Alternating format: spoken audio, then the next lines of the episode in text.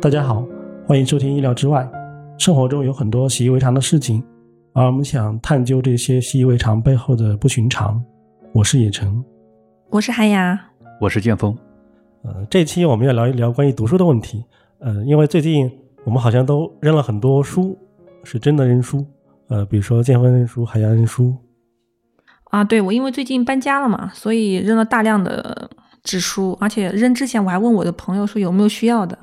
对我我也扔了很多书，然后因为之前我那个书架嘛，嗯，我感觉有点放不下了，然后我就把那些书都扔都扔掉了，有很多书扔掉了。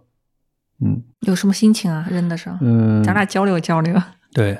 因为我发现很多书是这样的，就是已经变成电子书了，就是我的 Kindle 上面或者手机上面已经有那些书了，嗯而且我看那些书都是在手机上呀，对然后纸质书这边看的少了是对，吧这？些书看的少了，嗯，然后有些书我觉得以后我不会再看那个纸的，然后我就把它扔了。那你扔的时候有舍不得吗？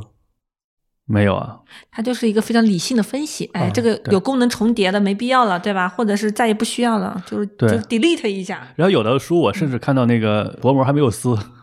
哦， 直接就处理了。直接哎，我 就扔看了。到薄膜没塑塑封嘛，没撕的，我就想送朋友，但是我就发现我要把它整理出来，挨个问你们谁需要，这是一个很很费劲儿的是沟是通的过对程。对我当时搬家就很忙乱嘛，最后我就直接就放弃了。我就有些就真的就处理了，有些就还搬过去看有没有人需要，我有有空再送。嗯，对，因为我们买书的时候，其实从来应该没想过会这么去处理一些书。对，很仓皇，我反正处理的很仓皇。嗯，并并不是从容的在那处理。对，但背后其实就是我们现在基本上应该读纸书的比重确实会下降很多。哪怕我们非常爱读书，因为我自己本身也做出版嘛，就是纸书这个出版还是就是还是一个没有没有像以前那样说消亡的一个历史，啊它还是有自己的一个增长性的，而且它的那种身份的象征和这种品牌的影响力，对于作者方和市场方啊就很有意义。就还是有很多读者，读者方也是愿意，还是要买嘛，要把把那实体的东西买到手里，就是它的那种价值感又不一样，就是很奇怪。嗯、哎，那另一个方面就是我们现在就大家还会买书吗？频繁的，最近买买，就是在在我们处理一部分书的时候，其实还是在买书。其实处理，书的时候，我是内心就痛下决心，就是我买那么多纸书干什么？有的也不读，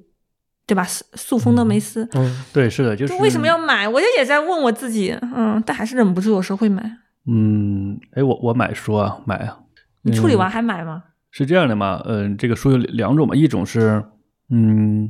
我觉得要反复阅读的，我就留下来了。然后有的觉得我读一遍，你可能只需要读一遍的书，嗯或者是浏览一下的书，我基本就不会再买这样的书了。原来这样的书我会把它扔掉了也。然后现在买的书是因为在学英语嘛，那你肯定要 买一些这个，呃，可以上面写写画画的嗯这种有。呃，能能够做练习的这种书嘛，是这样的嘛？嗯那就那工个具电子书书了，对电子书它解决不了这个问题。啊，对，其实就是小朋友教辅类的书，也就是必须得纸书嘛，没有办法全部电子化的，就是要写对写画画，要要要做笔记。对我尝试用 Pad 去写，嗯，不得感觉劲不儿是啊不是很顺手。嗯，嗯，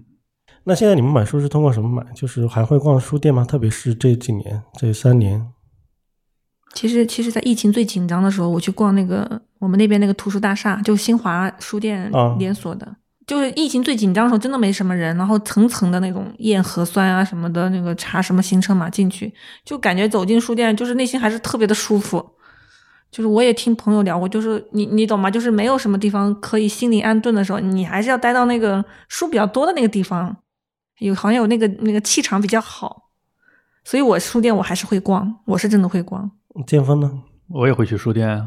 嗯但是我不在书店买的，我很鸡贼的记下来那这你本去书书。店就有那个氛围嘛，对吧？对，嗯，因为在书店它自己有些选择嘛，嗯然后那个比如说它那个畅销那个那个展示架展上示面架的呀，对啊，嗯然后那个中岛啊呀什么的那些书，我还比较关注的。呃，然后我看一下有没有新的呀，甚至就是说它会有些畅销的和一些老的书，它又出了一种这这种其他一些版本啊等等。嗯嗯，但是我不会在书店买，因为我 真我觉得它太贵了， 然后我都很鸡贼的看一眼，然后到网上 找一下，比如说当当啊这样这样去找一下。做出版的会对我们这种会有什么保留意见吗？不会，因为你在哪儿买，只看那部分钱是给哪个中间这个渠道挣了，最终到出版社里面就是他该拿的那一小部分而已。你明白吗？他把书包给新华书店，包给拼多多某一个 KOL 去帮忙带货，什么什么的，无所谓。反正出版社就挣那百分之几十的一个费用成那个利润空间而已。所以从就新华书店的话，多挣一些，就相当于这个意思嗯啊，从形式来说，我们都是书店和买书的用户。虽然从书店看，从网上买，对吧？对，都 OK 的，嗯是就的是嗯都是一个很优秀的那个读者了。你嗯就是只要再我买我，记得我们在很小的时候，其实读书是非常匮乏的嘛，可选择的很少。当时是不是也只有新华书店可以选？咱们补充一下嘛，就咱们三都不是三个人都不是来自于那种对吧大城市那种长大的那种嗯环境，对对，所以都是比较就是可能就是普通的城镇啊，或者是普通的那种村村子呀，就是整个的文化氛围那种并没有那么好，嗯。反正我最小的时候根本就我我因为我从小在奶奶家长大，根本就没不可能有书店，所以我我比较喜欢读的书就是我我家里面那些哥哥姐姐们的长啊那辈些的藏书和不是他们的教材，就是我 我印象中，我读小学一年级之前，我的识字量就很大了，就是因为你没有别的娱乐嘛，电视也没那么轻松可以看。就是我哥呀、我姐他们那教材书啊，就是二二三年级的书，我基本上都所以现在呢，我也能读懂了，嗯你已也经能自读学懂，了。对，也能读懂，这很有意思。然后等到我小学，比方说到四五年级的时候，那时候就是家里面那些哥哥姐姐们，他们开始读那种四大名著什么的，大部头的，什么金庸的，对吧？因为他们已经青春期了嘛。嗯，我全都跟着看，我我我根本就没有什么心理障碍。我心想说，免费的书不读，赶紧读，对吧？狂看，就是速度也很快，就被批的。我觉得对，那时候好像除了读书和电视，也没有太多娱乐，对吧？有一些娱乐呀，有一些那个体育性 性质的娱乐，就是文化娱乐，可能就是哦，是只有是电是视。 对，精你神你们文小化时候娱乐你们小时候买书吗？就是真的，比方十岁以前就自己有买书自主权吗？就是比方说我要挑什么书，然后就很轻易能买到。有配额呀，你你有配额，就比较少嘛。那你是要幸福的啦。嗯，就是一一是比那你如身说边书店也多 吗？没有啊，就就我记得就是新华书店嘛，县城的新华书店，或者没是错没错，学校外面有一个小书店、小书摊那种租书的，呃，还有小人书吗？有小人说，对对，租小人书，然后租一些武侠小说、言情小说。嗯，但你要看名著，可能就得去新华书店买，然后这也不怎么打折，我印象中打折啊不打折肯定不打。打折，那绝对是就是上面多少钱就多少钱，对，呃，还还是有呃带毛带封的嘛。对，挺贵的。其实现在想想挺贵的，一本书，对吧？就一二十块钱，在当时来说也是一笔费用。对，那时候买个大部头还是要攒点零花钱的。嗯，名剑著锋我呢都没买过呀。你不买名著吗，名名著我好好像总是从家里能翻出来名著啊，就是家里有家学就渊是源的。啊对，那就就是我就是我舅舅啊呀，像我叔叔呀，啊，嗯是这有样文的学青年。哦，嗯，他们可能嗯比我大不了特别多嘛，嗯所以说他们就会有一些会有一些什么《西游记》啊这样，《水浒传》呀这样的，嗯包括鲁迅的一些书啊等都是这些嘛，嗯嗯。那我的书店就买，就是我去书店去买的都是儿童读物，漫画书买吗？哎，漫画书啊，嗯就是看好一本儿，但书店其实去的人也不多呀。你看好一本儿，它一直在那儿摆着，它也不会卖完的。然后你可能一直就哎想特别想买那一本书，然后你可能找一个机会，比如说你过节呀、什么的，然后让父母给你去买那本书。当时我记得很清楚，嗯我特别喜欢看那个叫《超时空猴王》吧，那个我从来没听过。是一个什么？主题的？中国人写的吗？画的吗？其实我也我现在有点忘记了，它好像是外国人画的，也不是这种感觉啊。然后它里边就是有四四个角色嘛，还是那样的，有一个嗯叫孙孙悟空嘛，嗯对吧？还有一个叫猪仔的，然后他也应该是八戒这样的形象，还有一个是一像一个比目鱼一样的一个角色，可能是沙僧这类的形象，然后还有一个就是。一个女女性角色叫兰斯，然后是这么一个角色，是唐僧？嗯，可能不是吧，因为他还有个父亲是什么什么博士。总之是有这么一些人嘛，英雄性的人物，然后每集都会解决一个什么太空入侵者呀，或者一个嗯发现哦我看什到么什么了的东，西。有有，真的有嗯超时空猴王。好奇特的一一种选题，听起来。八九年、九零年出版的书，这一系列是可能一直一直有卖。对啊，那个挺有意思的，他那个是很科幻的，是个科幻读物。啊嗯，啊，对，那会儿好像很多这种呃原生或者低摊的科幻读物，就各种想象空间的。对啊，那时候什么飞碟探索是吧？ 这种的，对对有对很，多这样的。总之，除了书店之外，其实上主要看书还是从那个租书的那个地方吧。反正我们地方就除了那个书店之外，还有学校们外面还有一个租书的，那叫租书的铺子嘛。就是你们小学就有是吗？嗯，暴露一有下、啊暴露一下大概的时代吧，咱们稍微暴露一下。 你先说是小学段还是初中段的？初段、小学段其实都有啊，小学段时就有了呀因。为我我因为我印象中我们那边读书特别繁华，就是到初中了，因为初中大家的阅读整个阅读需求大了嘛，对，然后阅读能力也好了，家里就零花钱也给的多一点了，所以当时我印象很清楚，初中外面那个租书那个小店。都不是摊儿，是已经有门面了，而且不止一家。然后反正就男生爱读的武侠跟女生爱读的言情，就反反正品类很很全。然后交交五块钱押金，然后一天你租一本就可能一毛钱成本，两毛钱这样子。嗯，就是我初中就那三年，好多人沉迷于读那个，读读读读多，就反正也无心上学嘛，就最后就是中考也不一定考得好，就分流了。就好几个我记得印象中特别爱读言情的女同学，初中也没考上高中，我就真的也没再见过。到了高中又全是那种疯狂学习的那种高中，所以我就整个在我脑海中我的成长经历里面，初租书这个生涯只有初中三年。啊这么一说，好像真是高中时候大家都开始高中嗯疯狂的卷学习，对吧？高中真的课外书好像成了一种多余的东啊西。可能就是那些什么中专呀、什么职职高附近，可能也许那种还有，但真的正经的高中门口真的没有没有什么租书的那种店了，已经。对，高中门口也有一个书店，都是卖卷子的。哎，对，没错，买卷子的。这个黄冈是什么密卷海儿？淀对，啊海对淀对对试卷、对对对，黄冈对，是，就是可能就是对于就青少年时候就阅读的那种比较自由，但是也有阅读能力，可能也没有那么多年哈，就是一个、嗯一段时间，小学高年级到初中可能比较比较自由。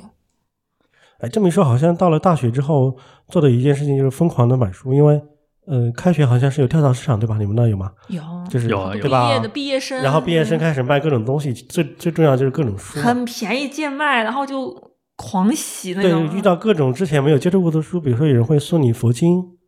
然后像什么那种什么黑塞的书啊，我是我也是第一次接触，然后他会给你讲一讲，被恩赐什么好东西那种对，然后感这觉。个这个真的是很好的书，然后他会介绍，反正你们现在就你们各自的现在的书架上面的书都是从什么时候大概开始攒起来的？就现在家里面书架上的书，我有很少大量的是从就是比如说从中学时候带过来的，是吗？对我一直留着的，我觉得有有一本是沈从文的，然后大部分就是从就你还从老家把一些书还运过来了，相当于一直带在身边是吧？对，嗯，但大部分都是工作之后开始买的，因为你就可以自由自在的去买很多书，也会发现可能一些值得留住的书是什么样子的。因为毕业肯定还有很多是扔掉的，对吧？也是一样。剑锋呢？我的说是，嗯，工作的时候买的呀，老家的书还在老家放着呀。 然后回去的时候，呃，嗯然后翻一翻有一个书柜嘛，嗯还翻翻，对对对对对，翻一翻还觉得挺有意思的，挺有意思的嗯挺有意思的嗯。了解一下曾经的自己是什么样子。对，但是我我那个书架上杂志了什么特别多，然后那时候对看很多这种杂志，都还有哦有什么期刊杂志？科幻世界。嗯，也没有，就是有一段时间特别沉迷那个，我上中学的时候特别沉迷计算机嘛，对各种计算机类的这种书，哦，电脑世界什么什么。嗯对电脑世界啊，什么游戏世界呀、哦，什么的，很多这种杂志。因为那个时候你买一本杂志还送你一个光盘光盘嗯，对吧？然后光盘里面它有几个小游戏了什么的，其实你还挺期待的。还有那种漫画杂志，嗯，像我记得就是有北京卡通，其实这个可能已经停刊了，呃，那个时候还挺火的，应该是在九十年代中后期嘛，有一段儿就是中国的这个嗯卡通的产业是特别的火的，然后出了很多这种漫画杂志，然后也出了很多这样的那个中国本土的漫画家嘛，呃嗯，哦，但是我我是挺关心的，然后挺喜欢漫画的，然后就买了很多，嗯，现在很在是吧？在老家。在我家呀。嗯，但是我现在不知道那些作者都干都做什么去了。啊，这是一个很有趣的话题，不知道他们是现在是不是还在这个行业里面？也哎可以关注一下呀。对对对，然后北京卡通里面有一个很有名的一个漫画家叫姚菲拉嘛，然后他的那个《梦里人》，然后还拍成了那个动画片了什么的，我就记得这么一个，其他其他也一些我不知道。是同名动画片吗？对对对，剑锋在聊的时候，我就开始搜书或者搜这个你还能搜到吗？你搜一下。搜到啦，梦梦里梦里人嘛，二人零对零五年的，就是对，对他还有很多配找了很多配音，对那个故事也挺有意思的，在当时看是挺有意思的，至少现在画风看起来就有点仿那个宫崎骏的感觉了，你看一下，但是没有，就是还是不太一样，这个色彩啦，这个动画片我是说，对对对，然后这个作者他还是一个，他不是一个学美术的，呃，他是一个学计算机的，在当时学计算机的一个硕士应该是，然后他 转行画漫画了。哇，当时有这样的，其实我们本来以为是在匮乏时代，相对我们匮乏的时代，大家的阅读可能比较扁平，对吧？嗯什么名著啊这些东西，但是一聊之下发现，其实那时候的这种差异性可能不比现在小，差异太大了，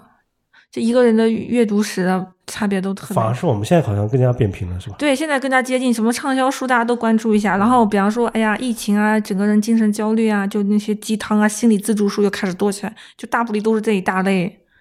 对吧？就对因为哲学书也大家也开始开始看了，就在整个互联网上，大家流行什么可能很容易接触到，但是在我们小的时候，有什么就看什么，就哎你会是的觉得这就是缘分。我遇到这本好书了，对吧？我喜欢，没别的想法。我朋友或者别人怎么评价不重要，嗯，就是的我爱看就行了，对吧？，对，嗯，而且那时候书是一个纯粹的物理现象，就好像是有地域性质，对吧？这个地方有什么书，你就只能看这些书。对，那个时候嗯真的就像韩亚说的，就是他那个这种外界对你的评价是非常少的。然后这本书没错，嗯嗯，你看了，可能别人没有看嘛。然后你其实你也不知道别人对这书的评价，总之你觉得不知很有道意思就行了。就是现在回想起来，就是以前互联网整个之前的那种阅读，那种都是比较，就纯，我觉得是纯粹一些啊，就比较或者比较笨一些的，就这么对读。现在这种感觉就是脑子当中有个排行榜，然后说我一定要看一下这种我应该看的那些书，对还有几本书我还没有看，对不对？就这种感觉的，然嗯后很少就去发发掘那种呃适合自己的一本书啊什么的。就我现在感觉是这样的，就是每天都有很多这种新的需要我去阅读的东西，就像排队一样在等着我呢。对这对对种，换一个比较文学性的感觉啊，文学性的表达就是以前是好像就是你遇到一本书嘛，就相遇，对，就有有那种，哎呀，我好像是反正就很有兴趣，我就本能的要打开看看。现在就是那种感觉，无数的信息、无数的好书或者无数的榜单，就是扑面而来，就整个袭击到我这儿来，就是你知道吗？就是你你就会觉得很多书也很容易得到。比方说，我纸书，如果我今天下单，我明天肯定收到了，对吧？或者是我打开电子书平台，一般也都能搜到，就直接就加入书架就开始看。反正不珍惜，我现在就发现我为什么对电子书也不珍惜，就是也是这种感觉。就是不一样，那种跟书的那种感觉会有点点不一样。所以我最爱的书，我一般还是会买纸书，就是再买一套纸书。那你会通过指数去看吗？会，我是属于那种那种随性派，就是我在家躺着，哎，我有地儿，我就是我就看指数，然后看到哪一页，大概知道哪个章节，然后到外面打开那本电子书，再翻到大概那个，就继续看就行了。我是可以交叉的，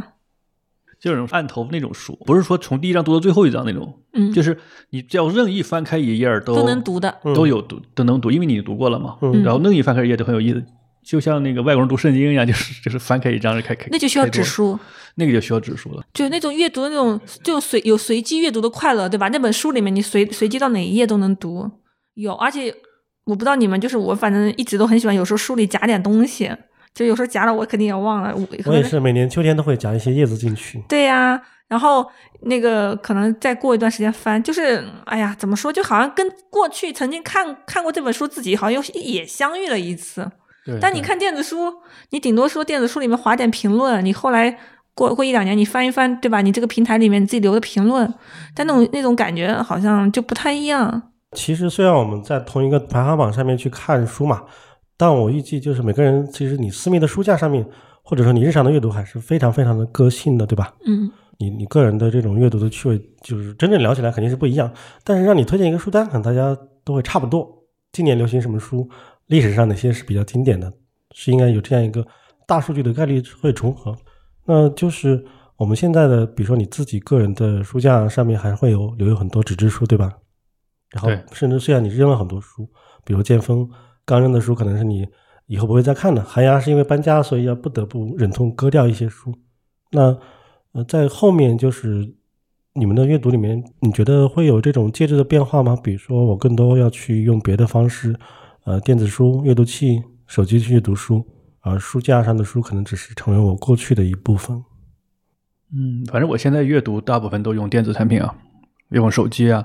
然后用 Kindle 或者用 Pad，嗯，反正手头有什么，然后你有时间就打开就看。其实用手机反而用的最多的。其实我有 Kindle 什么，你会发现手机它其实最方便的，就是你随时可以拿出来看嘛。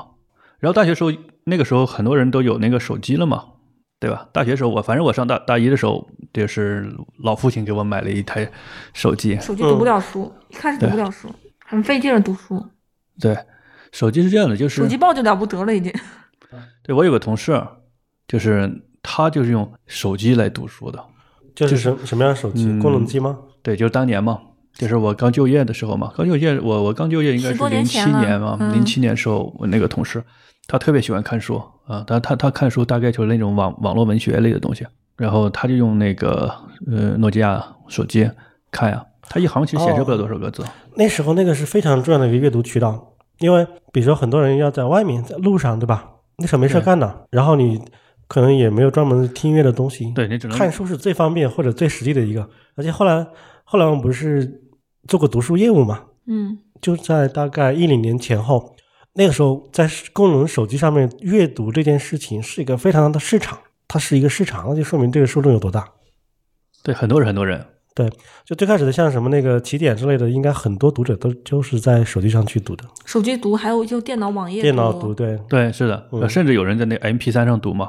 ，M P 三有对个小屏啊 M 幕， P 三是已经零几年就已经开始开始流行了，对对零零四零五年我记得就是已经有 M P 三，对，好像是可以放那个 TXT 文件，对吧？对，对对对，最早的 M P 嗯有三它时是候格式不太对劲儿，你懂吧？对，但是能看到字，反正一次就几行。对对对对，最早的可能只有一行嘛，嗯然后那个可能读不了书，就只能听。但是后面那个稍微大一点的那个嗯，就可以看书了。那很多人拿那个 MP 三，他没有听音乐，那你们就每天看书。对 M P 三这个我印象中比手机好用，因为手机就是一个打电话、发个短信的功能，但是 M P 三的确是听歌，有对屏幕之后还可以看点那个看电影都可以，电影都可以放进去，这么一说，MP 3也是一个沉浸式的设备，对吧？是不是后来叫 M P 四了？就是这样的。那个手机有太 feature phone 了，那肯定就是看不了书。你因为它是完全是定死的嘛，嗯，因为那个当时有那个塞班系统嘛，对吧？啊那个对塞班那个它是智这个能名字机为什啊么，也这么熟？但是我已经不清楚了。它是可以那个什么叫塞班系统？就就是在那个 iOS 之前的一种手机系统了。对对对对，那个时候有很多手机就是都写死了吧？我印象嗯写死中了，啊对它是不是也它是也智能是机智能机，对吧？对，它是智能机。那个时候智能系统，嗯，大概可以有三个嘛，对吧？一个是那个嗯 Windows Mobile，、拿个那个小棍儿搓搓搓那个东西对，啊，还有就是很多就是 Java 机，你比如说诺基亚那个很很有名的那个就 A 幺二零零那个明，它叫嗯明嘛，嗯然后它是 Java 的，然后可以跑 Java 应用啊，然后魂魂斗罗什么的玩游戏也可以。对对对，那然后，但是它这两个那个市场占有率都很小的，市场市场占有率最大的就当时诺基亚如日中天嘛，嗯，对就是塞班系统嘛，哎啊，黑莓是不是也是？黑莓不是，黑莓是自己的系统，哦啊，黑莓不是，对，黑莓是黑黑莓系统，我都不知道这个系统那都是很久远的事情了。用对用用用着就用着了，女生可能真的不是很对了解这个系统。它已经是智能机了，就可以装应用了，可以装对阅读器，也可以装那个嗯里边放书啊，什么都可以看。对，想起来就是那会儿还要自己专门去装软件，读书的软件。对，要好烧像进去。特别会嗯啊装软件的同学也是比较比较吃香的同学，有印象吗？就是对玩得转这些各种对硬件、对软件的人，嗯，各种倒腾电脑里倒腾到那个 MP 三、MP 三，可能再倒腾到什么地方。嗯、对，所以现在应该很难想象，在那个时候的数字阅读，就是在非常一个简陋的设备上，一个屏幕上。对啊，就是 TXT 文件。然后有一个同事，就是他就读那个 TXT 文件，他告诉我他读了就上 G 的这个文件，然 后那 肯定要上 G 的 TXT，对，那那它的储备就相当于一个小型图书馆了。对，那时候的我像那种什么文学阅读网站什么的，或者是网文的那种那种网网站，都基本上可能还是电脑读的比较多，对吧？电脑电网脑页读端，，呃，然后你可以那个手机网页，对对对那，手机网页也可以打通了。嗯、对它它不是现在这种那啊就是，一零年以左右了吧？一零年以后了就对，一零年左右，嗯，手机网页端，然后你还可以付费嘛？通过什么付费？那时候是要发一些短信，然后用你的充值系统给这个哦，对，网站扣话充费是吧？对扣话费，SP 业务嘛，是的。对，当时就是对 SP 业务其实上救活了中国互联网嘛，再说到这个历史，就是大概就是零四年前后，对吧？互联网泡沫的时候了。这个历史感觉是很久远了，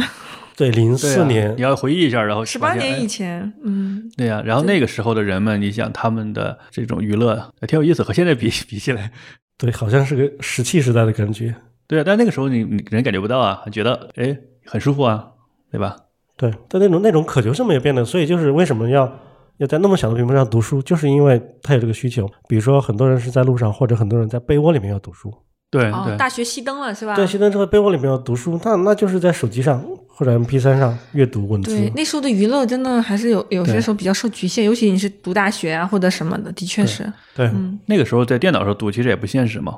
电脑你你想那个电脑那是什么屏幕，对吧？那个时候很多人就还是用那个那时候电脑也是奢侈品它，有一个普及率的问题，对那种砖头那种屏幕的，那哦种英吉摄摄像管那种那种。嗯，就是比方说你去什么学校的什么什么电机房，或者是外面网吧，你你这个时间很珍贵，你真的愿意就是对吧？一个小时读那个网页也还是很奢侈的，是的，对吧？好几块钱一个小时，那时候网吧，嗯，包括那个你说那时候家里，比方零五年。零五年左右，电电脑还是没那么普及。后来组装机啊，什么各方面，就是成本又降下来了，感觉好像普及了一些。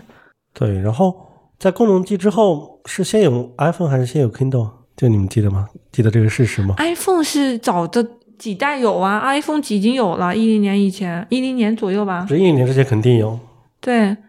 这个是不是要搜搜一下？ 这个搜一下，就是说 Kindle 也有了 Kindle。我记得我在凤凰时候，那时候因为演讲还拿了一个 Kindle 呢，那个时候是 Kindle 五了，第一代 Kindle 什么时候出的？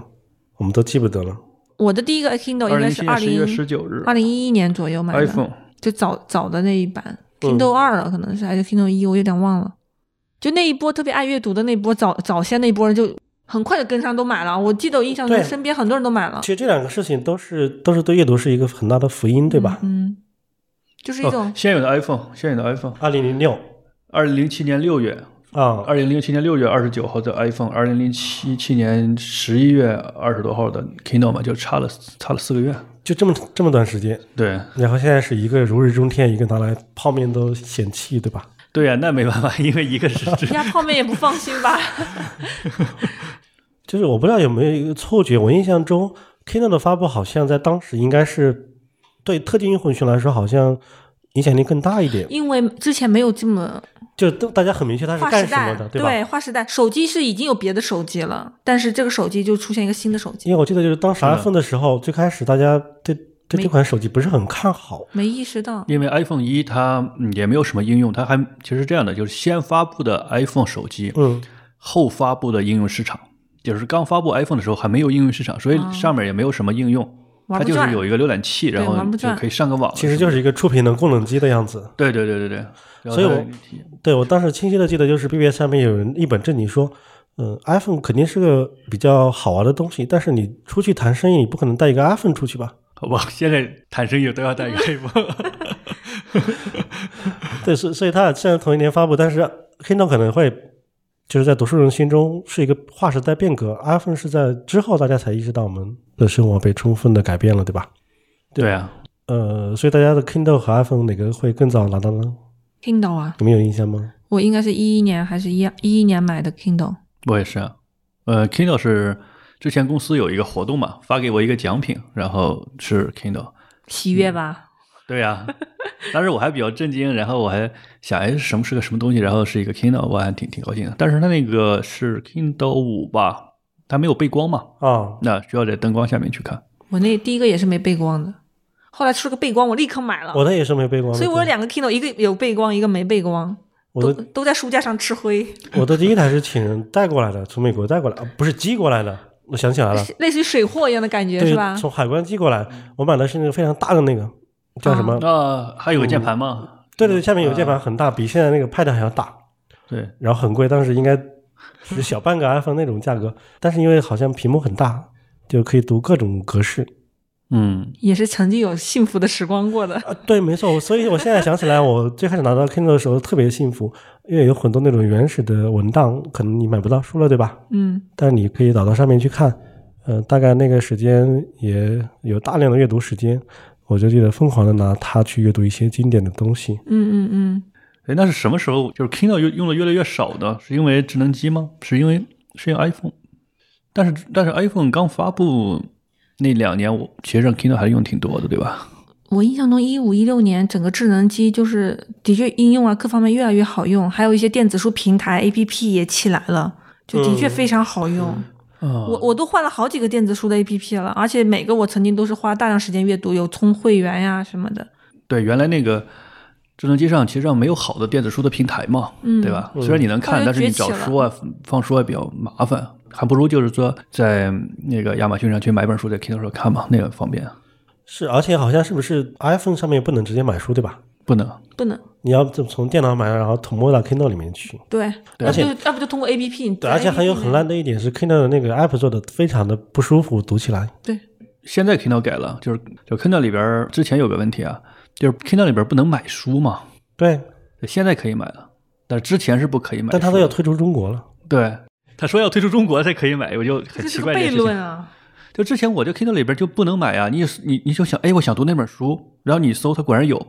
然后你想买，不让你买啊，对只不让你只能买看样张，是的，然后呢，你只能在那个浏览器上去买，对，你手机上也不能买，然后你这个时候有时候在机场啊什么的，然后你就很抓狂，对你还得找个电脑去买书，对，对，这也是苹果霸道的一点。嗯，而且我到现在其实都不能接受在手机上看书。我为什么看电子书多？是因为我是直接从 Kindle 迁移到 Pad 的。现在手机我看书唯一的一个作用是什么？就是我要检索一个东西。对，比如说我想起一个东西，我要查的话，我可能在微信读书去查，但是我看书还是在 Pad 上去看。你对手机看书有什么问题吗？就是我我就觉得不舒服，我的两个 Pad 都退役了，我现在也不用 Pad 看书。因为我最开始的时候记得我那会儿还没有阿法，嗯，就是我的老板他说他那会儿是什么新书出来，应该《乔布斯传》，我知道一二年、一一年嘛嗯对，出来的时候他说他在那个 iPhone 上读完了，哇，这个真的是好像设备高级，很舒服。嗯，是不是然后人人上人了是吗你？可以抢抢在那个半夜的时候，就是有时间去读完这样一本书。但是到后来，就是哪怕你手机屏幕现在这么大、这么清晰，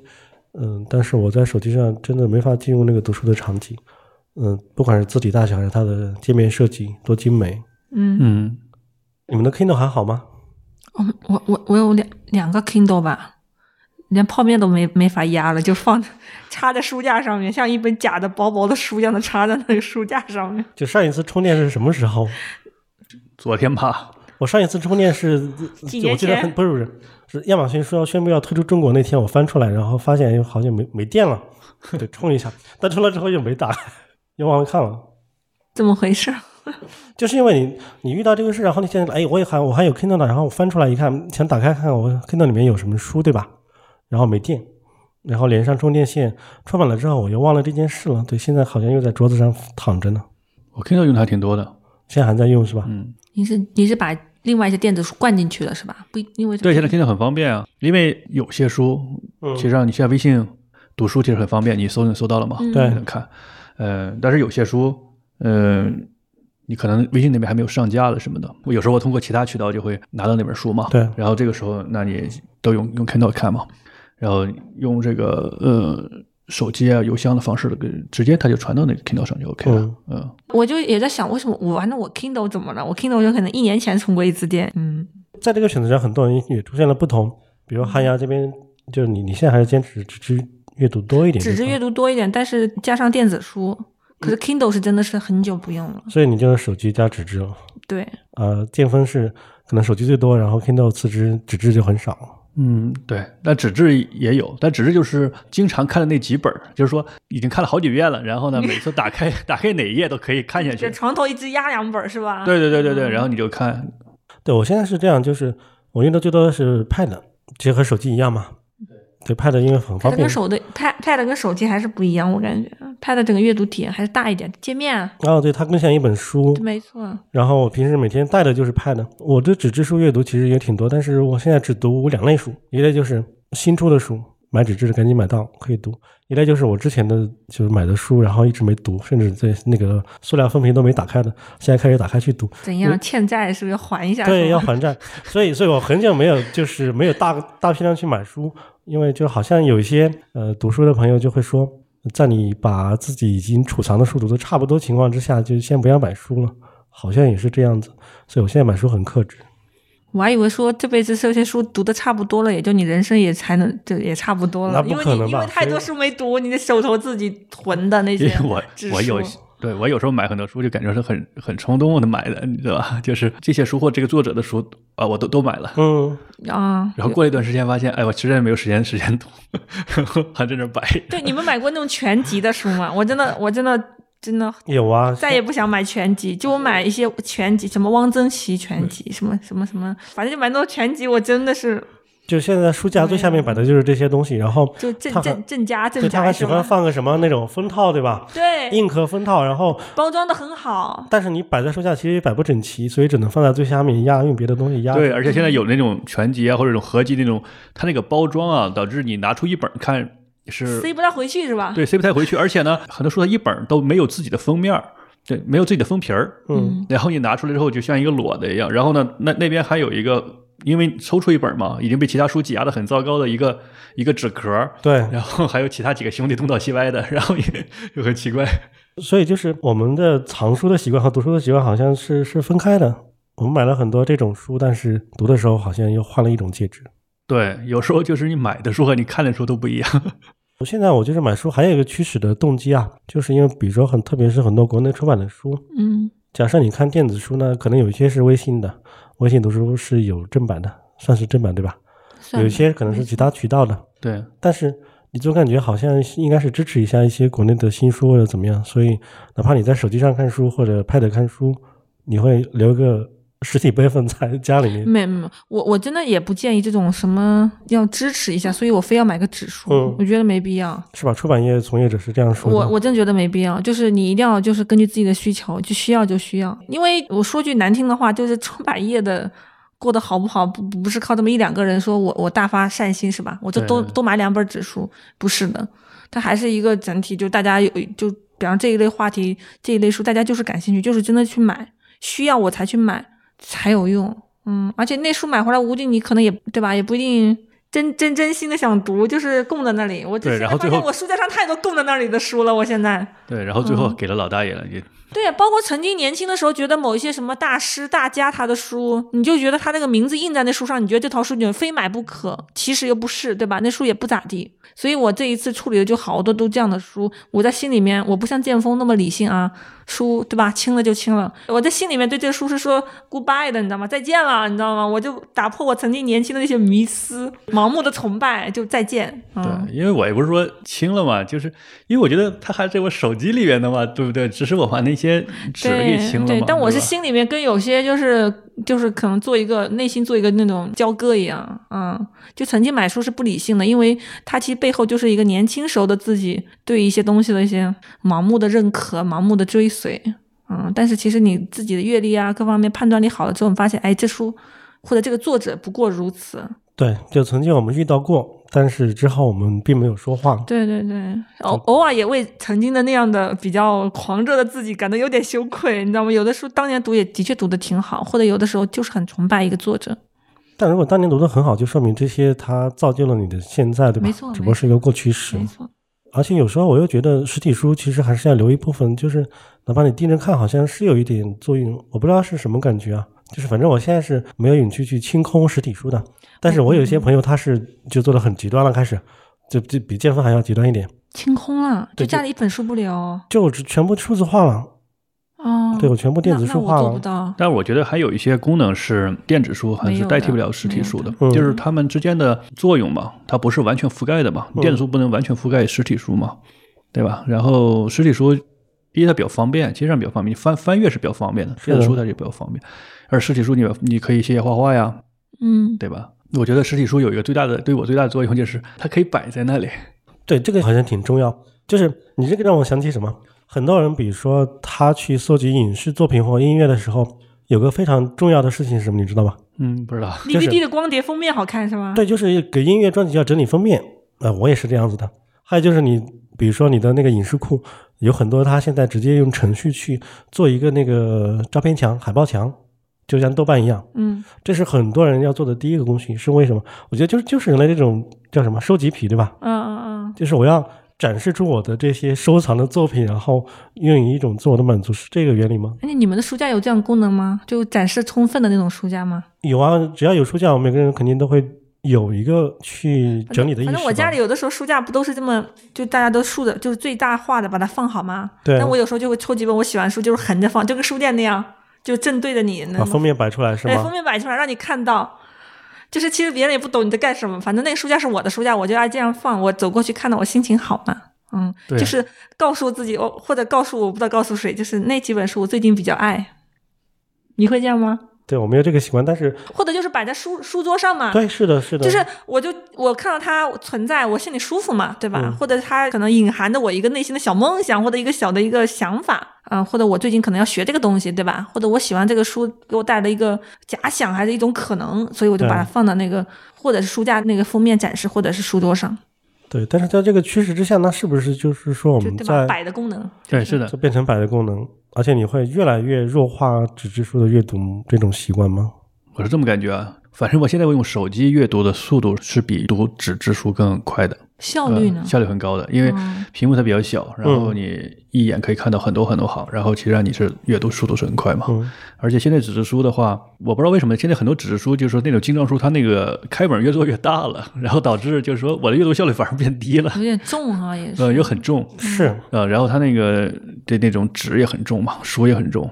对，我们可以待会儿可以吐槽一下出版业现在就是在书书这个上面给读者带来的不方便，真的是制造了很多不便。那我要补充说一点，就是说，嗯，其实很多像出版从业者，他们做纸质书的时候，真的是也是很用心的，尤其是一些好书，对，它那个纸的那种纸张啊、印刷啊，包括一些工艺上面，它是用心的。它其实是可以作为一个作品的，就是我不说内容是什么，就它整体这个物理形态是一个作品。嗯，但是电子书真的是感很难感受的，只有一个排版美，对吧？对，别的没了。排版也不美，其实呃，对，有少量书你能感觉到它排版有是少量数是专门排过版电子书，对，它是花了钱哦是的，的包括注释、各种跳转是非常 OK 的，配色啊或者字号什么的。嗯嗯那纸质书这个功能就是怎么说？尤其是自己，比方也做书，你也知道，人家封面上面人家多烫两个金，对吧？那个或者是多有一个什么凹出来一个花纹，包括那个纸摸去，你知道它用的是特种纸。反正我是能感应到，就是这个做书的编辑、做书这个出版方，他是用心的，它是一种信息的传达。对，他觉得这个书做成这个工艺值得你捧在手里面去去去体验它。我觉得这个就反正就是还是一个物理的一个特性，就是电子书没有办法做到。对，这所以刚才我们说的摆嘛，嗯，其实上这种对书就是就在不仅做是书好的时候看，的就是你这个摸的真的是有质感。对，而且这个让我想起，就是我不知道你们有没有这样的习惯，就是在读不同的题材的时候，数字读物或者是纸质书不一样，不一样的。不一比样。如，说，我现在就是还是很难接受在电子书上面去读诗歌，可能是因为一部分是排版的原因，一部分就是我我没从来不我没在法我进入从。来不在电子书里面 开始读诗的，我也不不会，有点奇怪。电子书，我觉得是读那种相对通俗一类的读物是效率读更小高的。嗯说和那种大众的那对嗯种生活类啊什么的好读，包括刚才说的书诗歌嘛，比如说我有时候会读一些那种哲学类的书嘛，嗯那个纸书是更快的，为啥呢？因为你可能总是要往回翻一翻，反复地反回复地去没看，错没错。然后你可能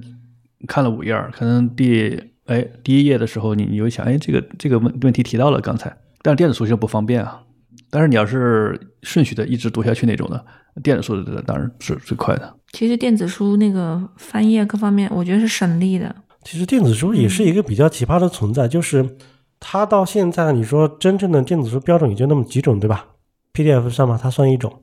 然后就是 EPUB 这种，它其实和纸质书的那种设计比起来，就基本上算是一个非常原始的形态。因为电子书这样嘛，你在这种移动设备上，对吧，嗯或者其他设备上，你电子书的话，嗯，它受限于你的设备啊，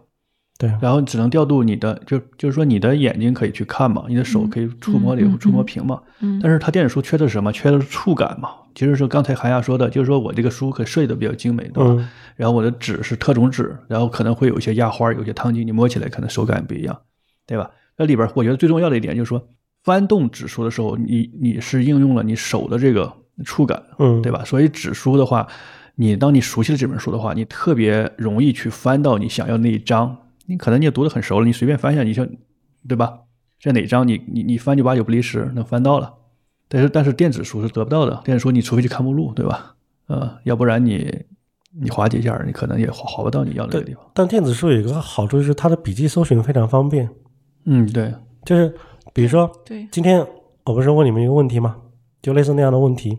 呃，我想到一个一个点，但是我想不起来，我就问你说在哪里，然后你告诉我一个确切的东西，然后我立马在电子书里面能找得到。这个在指数时代其实很难，我在检索的时候，哎，你说这让我想起来，就是我曾经就是跟那种搞那种文史研究的那种、嗯那种大师大大前辈吧，教授那样的沟通，他说现在就是一个做那种文史类这种，比方说文学啊、历史啊这种，尤其是研究那种古籍里面的，他说黄金时代。啊，但对这个话也不是好多年前跟我说，他说因为整个就是那种电子化嘛，数据库化之后嗯，他、所有的书都集成在那个里面。他说对电脑搜太方便，他说以前你知道做一个研究要把一个一个东西搞清楚，就跟你刚才说的，你很费劲儿，你要做多少张卡片，对，然后要可能为了一个东西要翻很多问很多人，写信可能需要去询问。跑到图书馆去什么的。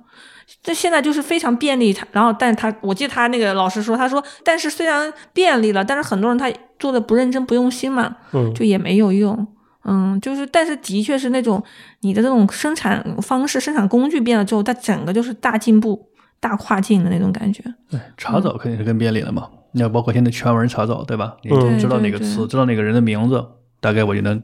整个的文章对，出现过它的桥段，全部可以去便利出来。嗯嗯嗯，对，这个我倒理解，就是比如说以前经常有人说某个大家写作的时候出现了错误，对吧？他把什么东西事实弄错了，嗯。就可以想到他要去检索这个事实的时很候难，是很难的。很难，很难，对很难。所以以前古代的，比方说你说几百年前的，一千多年前，如果真的一个家里面出现一个特别的，就是那种各方面都特别的学识渊博的人，其实很重要一点就是家里书多，没别的，就家里书多。嗯他那个书对可能是累积的，世代累积的书。嗯，我我也是最近就发现，哎，这个挺有意思的。就以前咱们不会这么想啊，咱嗯们只说家学渊源嘛。，对，其实家学渊源里面很大一块是书的渊源，就书在这里面，你就是家里面那个父亲去世没关系，爷爷不在没关系，老母亲带着你，你就认真学字读书就行了，以前书是非常的大的财产吧？非常珍贵。书很贵啊，对，不管是在中国还是国外，对吧？中国是从竹简，而且这个差别很大。如果嗯你家里有书，你可能二十来岁你就成为一个天才，你能把一块领域研究的很好。我说的就是古代啊，嗯中国古代的那种。但如果你家里没有书，你靠自己琢磨，你靠去钻研，或者是到处去访学、游学、访问，那你可能到七八十岁，你也你也不会有什么成果，就是因为你的资料来源太太弱了。对，嗯，那古代家里没有书的人，肯定也不会有这样的想法，对对可对能对对 就去干别的事情去了。嗯嗯因为古代那个环境下嘛，对，甚至这种家里都不允许有一个这种不付出这种体力劳动的人在那儿看书，他没没有对这个，供养一个这种那是很学识很大成本的。对，所以有时候就是那种知识的年龄，跟反正跟你真正的年龄不大，就有可能你就像就像那个汉朝那个王弼，他就二十多岁就是成为通才嗯天才，他就能把很多经典解得很好很好，就是一代天才啊。后面很多人都想超越他，发现超越不了他，他就是解得非常到位，因为其实就是他们家书多。你们会听那个书吗？听什么书？啊？听书？听书。听是就不是说听书，就不是说有声书，是有一本书让电脑把你全读了。有啊，就有些电子书的 A P P 里面有这样的一个功能对 AI 语 AI 语音对朗读对功能。我有的时候就做家务没有办法看，眼睛没法看的时候我就听，但是我就发现很明显发现我的眼睛阅读的速度非常快，是听的很慢，所以我能看还是看，哦，在这个上面我好像变成一个非常保守的保守主义者，是吗？就是对我一是不能接受手机阅读，就不是不是不能不能接受，不是说不能接倾受，向于不倾向于选择，不能接受这个趋势啊，是我自己没法去阅读。嗯二是我也接受不了听书，哦，只有一类书我能听，就是我上次发现那个什么什么书可以听，就是《荷马史诗》。哦，故事创史诗对，题史诗它好像特别适合朗读，比你看起来爽多了。嗯，有一种表演性在里面是吧？对对对，就嗯这个，这个我当时觉得沉浸进去了。嗯建峰，你是会听书吗？呃，我基本不会听，但我问这个问题是我有同学，他都是用听的，就是有时候我觉得这本书不错，对吧？然后就这本书不错，我和他聊，我说推荐你给你给你看，然后过几天和和我说，哎，确实不错，我听完了。那你推荐的书一般都会是偏是偏社科类吗？对偏那偏社种科类的就思辨性的那种吗？对吧？，对，不是小说那种吗？肯定对，不是。啊，那我没法听哎，我听我在脑海里通过听，我形成不了一个知识图谱的感觉。你你明白我的感觉吗？明白。嗯，形成不了，而且加上那个人工智能语音，那个让人有点抓狂的那个，你这朋友找的是那种调调就认真制作的有声书，还说只是 AI 朗读就行，就是 AI 老他肯定 AI 朗读嘛。我推荐给他的就是那个《中央帝国》的那个三部曲嘛，就那个啊。啊，郭建龙的对对对，然后他竟然听完了。那听也费挺费时间的。 对对对，对他挺费时间嘛，所以我就想，他得花了大量时间在听啊。那它的场景是什么呢？就它的那个收听的那个是上下班通勤路上，还是在家，反正就是做任何事情他就放着听，而且还能听懂。所所以我怀疑他在摸鱼啊， 然后上班儿得听，我怀疑他是不是那个方式的听啊？ 得到听书啊？你回去有问问，可能啊就把那个讲解讲完了啊，我把这故事大概摸了一遍。啊，不是不是不是不是不是不是，那就是真的是那个，嗯就是把那个原文听了，不是说得到听书那种。好吧，我们也不是为了带货。真的还挺意外的。对啊，所以说你这个看书的人，或者是就现在现在这个设备很多嘛，对吧？嗯形式很多，然后嗯各式各样的，就包括刚才你提到那个通过这种这种缩略、这种得到这种方式的那种听说就也解读的很多。嗯嗯嗯哎，所以就好像聊到了我们的选择是看似扁平，就是我们要读的东西，但是形式真正去深究的话，又是非常非常不同的。每个人的偏见或者偏好，他日常的习惯，对吧？对啊，其实现在更个性化了嘛，嗯，对吧？然后就是有的人可能你看书是要那种沉浸式的那种一个感觉，然后相当于是那个作者娓娓道来那种，对吧？然后你同时你还要去思考，有时候你看书的看到一半的时候，你还要停下来去想一想，对吧？然后你再去看一看，这是一种情况。然后呢，还有一种呢，就是说我就是想去了解一下最近的这个 top ten 的这个排行榜上这个这十本书到底讲的是什么。嗯，啊那可能就是我用一两分钟一本书，对吧？可能半个小时我全全了解完了。嗯，那这个时候，我作为工作当中的一些谈资啊什么的东西，我都够了可以用了，够用了。对吧？都够用了，对吧？嗯、这是不同的方式嘛，对吧？有的人可能他所处的那个环境就是他不太方便去看嘛，对吧？然后他可以去听，比如说摸鱼，对吧？你你你这儿看可能很被老板发现，但是你可能在这儿听，那那就是好一点儿。大家现在就很习惯于电子阅读啊，电通过电子设备来读。大家有没有一种感觉，就是好像有一种我是通过这设备或者通过这个互联网，多少有一些隐私或者不确定性的东西暴露出来了？那如果我是在我自己的一个场子里面，我打开我的指数，那就是绝对的自我隐私。我我爱读什么读什么，是啊，是的，是这样的。嗯，因为我为什么想到这一点，就因为我用那个电子书的那个 A P P 读了之后，我有时候会写大量笔记嘛。后来有我也是一个突然有一天就觉得，哎，我看看我这隐私设置，我好像没注意是吧？就是谁能看到我某些评论，或者谁能看到一本书的评价？有时候我可能就自己点评，我不想让人看见。然后我就发现啊，我每本书看完之后，那个点评评价它一定是公开的。如果我不处理啊，它就是自动是公开的。对，后来我就又处理了一下，删了一下。嗯，就是说不出来，反正就是一种，就是你进入到更便捷，然后进入到更加借助借助这种电子设备，就是有些东西是被让渡出去的。我怪怪的啊，我只是一点点感觉啊。是这样，因为本来书房是一个非常私密和神圣是的地是的方。说的夸张一点，就是你自己的一个祷告室嘛，对吧？对自嗯己的一个避难所吧，或者说对啊对吧，我我就关起门来，我可能嗯跟朋友一起聊聊也是可以的，对吧？但对在对互联对网世界里面，就有种虚无感，你知道吗？你也不知道你跟网友交流点评，其实就是只言片语，就那么放那儿了，也没有什么。嗯，对，所以阅读是一个很个人的事情嘛。但是你在互联网上，你用这种移动设备阅读，它其实上你难免你的这种信息啊什么的，包括我的数据。是吧？我读对啊停留这本书里多长时间，他也会说的。他说你阅读完啊这本书花了几小时几分钟，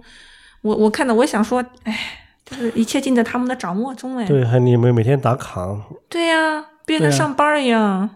你看了哪一页，对不对？它就是一种游戏的玩法，什么你有没有组队啊？你有没有参加一些什么奖励小游戏啊？有没有什么获得勋章啊？就是仿佛很了解我们的人性，阅读的那种结合我们的人性来推动我阅读。有时候感觉也是，可能我有点叛逆吧，我就觉得也怪怪的，这种我觉得有点就是怪怪的，就是是就吗？所有的那个应用上面都要搞一个勋章，都要搞搞一个积比赛分。。然后我觉得这对种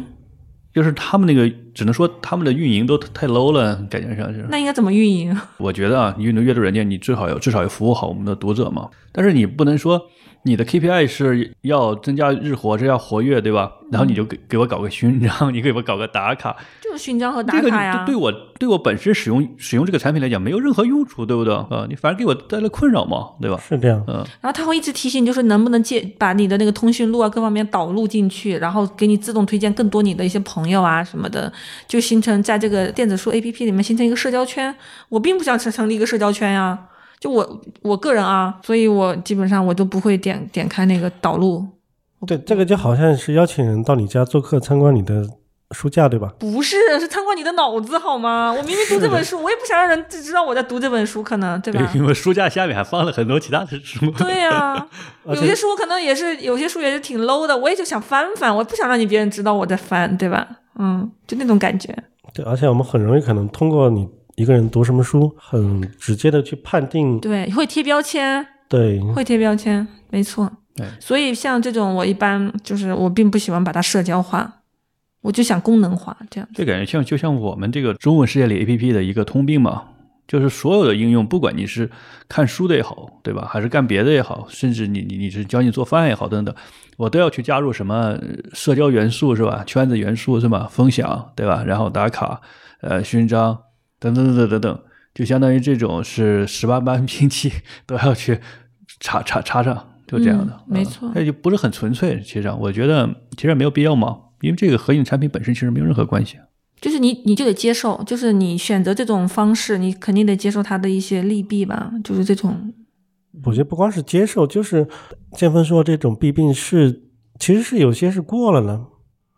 我们可以重新思考一下，就是有一些产品它是不是有另外的方式？因为很多产品的使用，嗯、我们好像都是一个在线的状态，非要就是不管什么状态都要在线。但其实像阅读甚至听音乐，好多时候它是一个比较离线的场景，对吧？比如音乐平台有时候会做什么一起听，就类似这样的东西。嗯嗯那嗯，它嗯都是是的一个是的噱头，就是你真的真正去沉浸听一个东西的时候，你是会和别人去交流什么或者之类的吗？不会，你可能还是很私密。阅读也是一样嘛，就在于你读的那个状态之下，嗯你肯定是很私密的时候。所以我们现在好像也没有一个大一统的这种平台，各家都是在一种竞争的状态。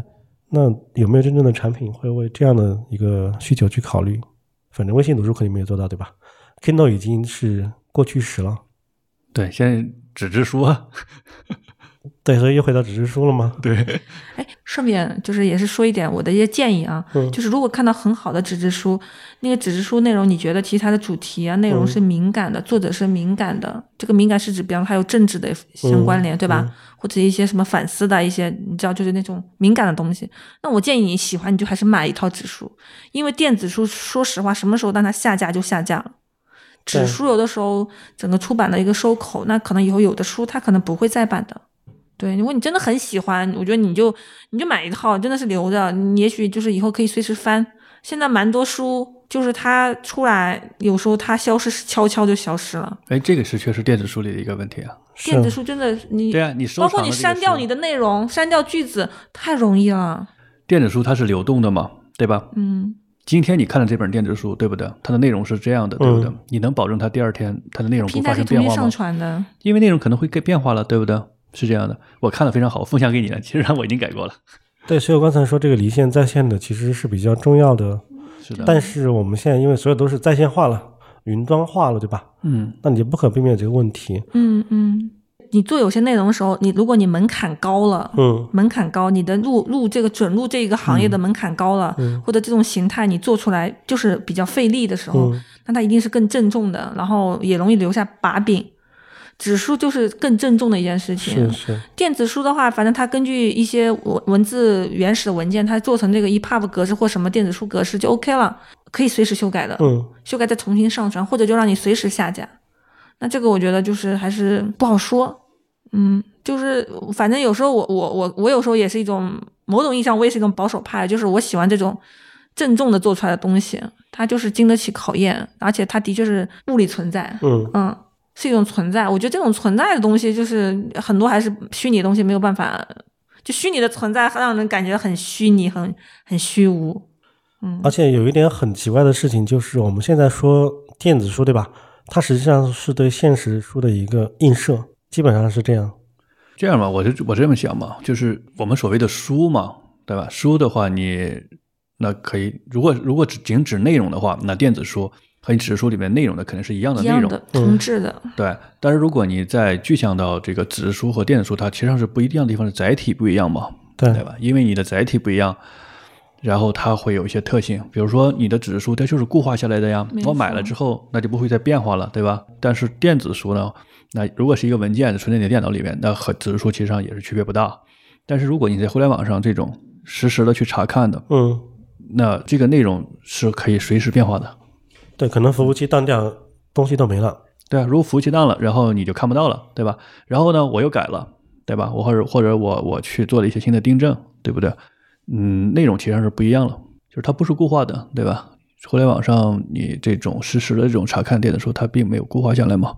然后你可能今天看的内容和第二天它的内容其实不一样。如果平台方想去修正或者想去修改，它可以随时修改嘛。对对，和纸质书就不一样了。纸质书那我买了，对吧？然后你再版的时候当然可以做订正，但是我这一版本，那既然已经固化下来了嘛，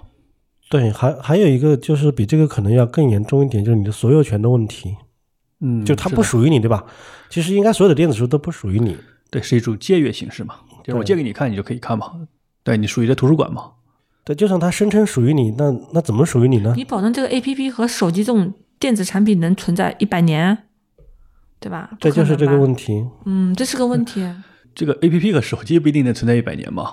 但是我相信这个信息到了互联信网息是上，没嗯问题了，它是绝对是要能能一直在混在存在下去的嘛。嗯，嗯对吧？嗯但是我我是比较怀疑这个，因为你会发现十年前很多东西早就消失了，有的对吧嗯 A P？P 说官服就停服了是吧？停止维护了。对我们曾经深爱的一些论坛上面的文章，你早就不知道去哪儿，肯定没有了。亚马逊说退出是就的退出了， 对，而且硬盘它是也是有使用寿命的呀，那不就和现在我们在在线看的电子书一样吗？我认为，除了它可能存储更稳定、备份更多之外，对对就是对比指数，指数我放在家里面，对吧？就就总是有个物理对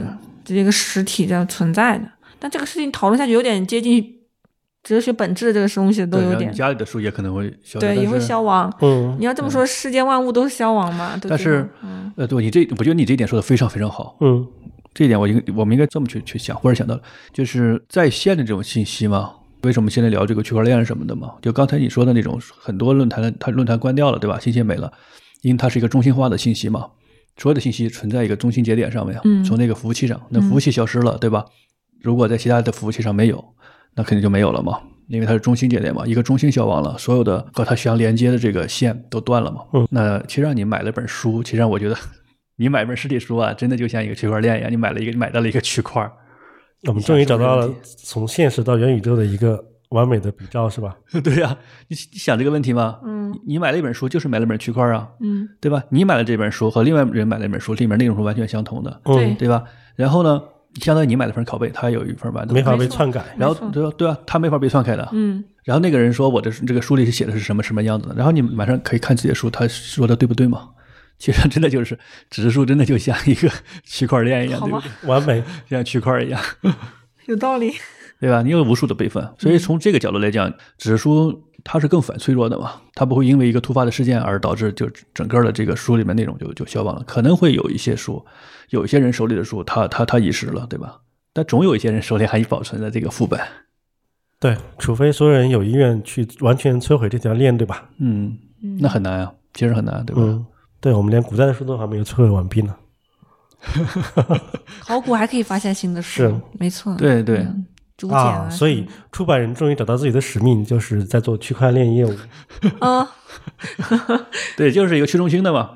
对吧？它是一个，其实上真的是，我觉得这个出出版指数真的是一个去中心化的。那我们每天都在鼓吹去中心化、去中心化，那出版的我这们个，就生活在一个去中心化的世界里面，实对啊际上物理世界对啊，就去对物理去中心的还是是非常好的。是互联网让我们变成了中心化，对吧？是啊，